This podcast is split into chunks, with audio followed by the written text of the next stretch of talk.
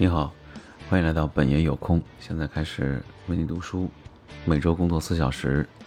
今天我们继续来到了这一章最重要的部分。实际上，我觉得它这一章的全部都是重点，因为它都是非常重要的干货。那么这一章的问题和行动呢，实际上它就是本章的这个内容，你一定要去实践。它再次强调啊，本章主要是实践，所以问题和行动很简单。实际上只有一个问题，问题就是你阅读本章时有没有按照指示去实践呢？如果没有，那就去做。和往常的问题和行动部分不太一样，本章的结尾以及此后的两章要更注重提供更多的工具和方法，便于读者采用文中详细讲述的行动步骤。那么挑战训练呢？连续三天至少给。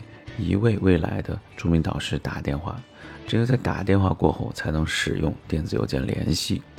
我建议在八点半之前或者是十八点之后打电话，这样可以尽量避免秘书或者其他转接人员的转接。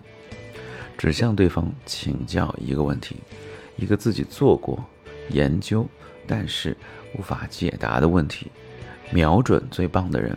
比如说，总裁、超级成功的企业家、著名作家等等，不要为了减少恐惧而把目标定低。如果需要呢，可以上一个网站查询一下这些人的联系方式，比如 triple w dot contact any celebrity dot com。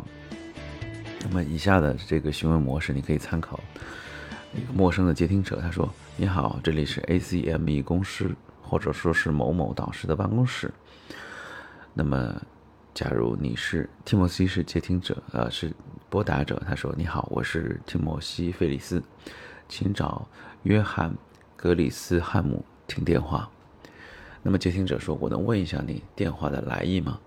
那么我说：“当然，我知道这听上去有些唐突，不过我刚完成自己的第一部作品，又刚才在《纽约之外的时间》杂志上读到了对他的访谈。”我关注他已经很久了，好不容易才鼓起勇气打这个电话，给他打这个电话只是为了咨询一个重要的问题，不会花他太多的时间，最多两分钟。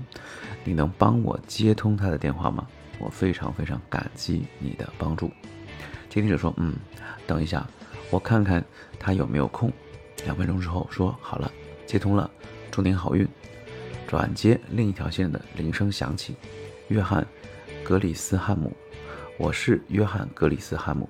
我说你好，格里斯汉姆先生，我叫提莫西·菲里斯。我知道这听上去有点唐突，但我刚刚完成自己的第一部作品，仰慕您已久。我刚在《纽约之外的时间》杂志上读了对您的专访，好不容易鼓起勇气给您打电话。我非常想就一个问题咨询您的意见。他不会花您太多时间，最多两分钟，我可以提问吗？那么他说好的，说吧，我几分钟之后要接一个电话，然后巴拉巴拉巴拉，啊，当通话快结束的时候，你可以说十分感谢您的耐心，如果我偶尔遇到难题，非常偶尔的情况，我可以给您发电子邮件吗？结束谈话时，为以后的联系打开一扇门，从电子邮件开始，发展和导师之间的指导与被指导的关系。好了，今天就到这里，非常感谢，这是第一次在香港录这一期节目，非常感谢你的收听，我们下次再见了，拜拜。